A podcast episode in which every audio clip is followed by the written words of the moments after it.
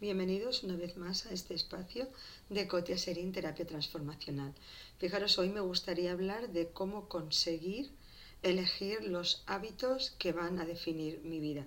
Muchas veces pensamos que nosotros en realidad tenemos una manera de ser, por ejemplo, soy perezoso o no me esfuerzo, no tengo bastante voluntad y pensamos que esa manera de ser, eh, nosotros somos las víctimas de eso y no podemos hacer nada, nos cuesta mucho, no tengo voluntad.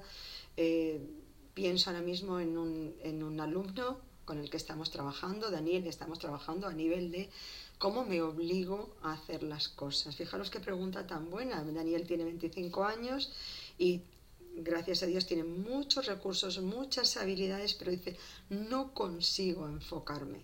Sé hacer muchísimas cosas, pero todos los días me acuesto pensando mañana, voy a ir al gimnasio, me levanto temprano, desayuno bien, eh, voy a estudiar una hora, interpreto, hago mis, mm, voy a mis clases, dice, y al final del día me doy cuenta que he perdido la mitad del, día, me he levantado tarde, he estado vagueando de un sillón al otro y eso me, frustra, me llena de frustración, por supuesto que sí. Daniel, hay una cosa clara, nosotros, eh, es verdad que hay personas que nacen con una voluntad de hierro y tienen voluntad y son capaces de ejercerla con mucha más facilidad, pero la, la voluntad es como un músculo y la voluntad se ejercita. Y eso es muy importante porque muchas veces nosotros es como cuando entramos a un gimnasio y vemos a una persona que está en forma. Pero esa persona que está en forma no siempre estuvo así. Nosotros lo que pasa es que estamos viendo el resultado de mucho tiempo, de mucho esfuerzo y de muchas veces que habrá venido al gimnasio que no tenía ganas de venir a entrenar, pero sin embargo se ha conseguido forzar. Llega un momento en nuestra vida, Daniel, que nos tenemos que obligar a nosotros mismos. No hay más remedio. Y yo siempre para eso os digo que considero que el truco del almeldruco, y en realidad es una de las pautas de éxito de muchísimas personas, es postergar la gratificación, dejarme algo que me gusta, que me hace feliz, que, que me hace sentir mimado, querido, apreciado, para después del esfuerzo. Y eso es como los niños que le dicen no vas a ver la tele no, vas a jugar con una pantalla hasta que no termines tus deberes. No tenemos más remedio. Creo que fue Picasso el que dijo que la inspiración nos quiere encontrar pintando. No tenemos más remedio que obligarnos en un momento dado a decir esto es lo que voy a hacer y hasta que no lo haga no voy a dejar, no, me voy a permitir hacer esto disfrutar de esto otro. Eh, Daniel también me dice que hay mañanas que se despierta y que está triste. Es normal, es el primero o segundo año que está viviendo independiente de sus padres y de vivir en una casa pues eh, acogido y querido y protegido y donde tienes todo limpio y un hogar que huele a hogar, pues es difícil y es verdad, no siempre, no siempre es fácil.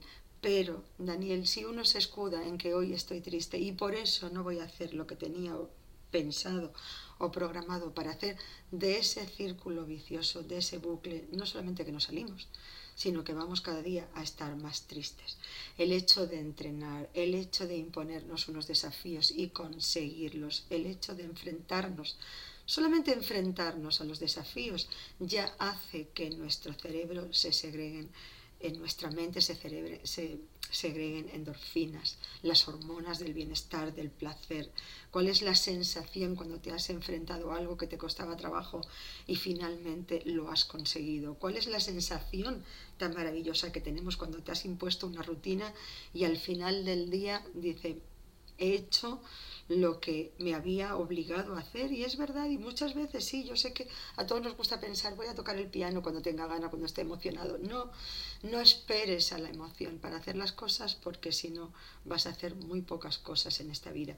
Y por otro lado, el decir si estoy triste, no me obligo porque estoy triste, porque me siento solo, es una manera, es una manera también de tenerme compasión y lástima. Pero así no se educa no se educa a ese niño interior que cada uno de nosotros llevamos y que se convierte en ese adulto brillante y, no se educa, así no se crece.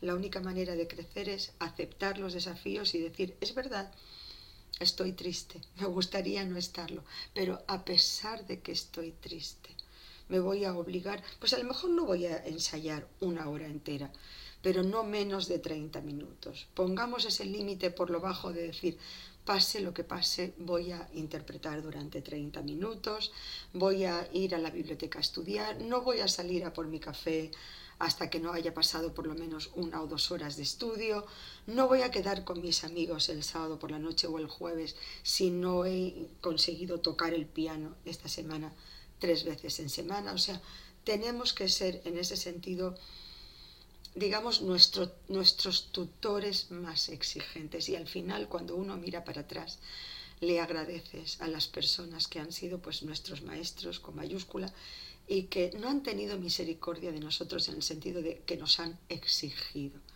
No nos han dicho, pobrecito, pobrecito, qué penita que tú no puedes, sino, vale, entiendo que no te sientas bien, que hoy no estudia, pero sabes que no te vas a ir hoy a casa antes de entrenar o de ensayar. Dudo mucho que las grandes estrellas de cualquier disciplina solamente interpreten o ensayen o practiquen cuando tienen ánimo, cuando están de buen humor. Y me imagino que justamente ellas, por el nivel en el que entrenan y el que compiten, ellas tienen que sufrir mucho más de otras, de, estrés, de, de, críticas, de estar en el candelero, de estar en primera línea de fuego, de lo que se diga o se opine sobre ellos. Y a pesar de todo, demuestran la valentía y la fortaleza de estar allí. Yo creo que en ese sentido, Daniel, tienes que hacer un ejercicio de madurez a la hora de decir, también si estoy triste, voy a interpretar, voy a ensayar, voy a estudiar. Tenemos que ser esos tutores exigentes que, es verdad, te quieren y te, y te achuchan con cariño, pero a la vez no te dejan, no te dan eh, escapatoria y te obligan a practicar. Al final del día, cuando veas que has conseguido hacer muchas de las cosas que deseas hacer, estarás mucho más feliz. Y te digo otra cosa también, tú que eres muy jovencito, pero esta sociedad tiene como muy idealizada la felicidad y todos tenemos que estar eh, muy felices todos los días. No, nuestra vida yo creo que es una paleta de colores y algunos o de emociones y algunos de esos colores pues son, es, es la tristeza también. Grandes obras musicales, grandes obras del teatro, grandes eh, grande literatura maravillosa se hizo por personas sensibles que en un momento dado sufrían. Entonces no podemos pensar que lo mejor de nosotros mismos sale solamente cuando somos felices. Hay una parte de nosotros que se expresa en la tristeza, que es una parte maravillosa, no menos hermosa que la otra, que es su contrapartida en, en el Technicolor, pero que también es muy importante que tenemos que aprender a canalizarla y a expresarla y a permitirle existir, porque otras muchas personas se identifican con esa melodía, con esa obra y les ayudas a expresar también sus emociones. Daniel, espero haberte ayudado un poquito y no solamente a él, sino pues a todos los que con tanto cariño dedicáis este tiempo a escuchar los podcasts, a vuestra sugerencia, agradezco vuestra suscripción Cotia Serín Terapia Transformativa.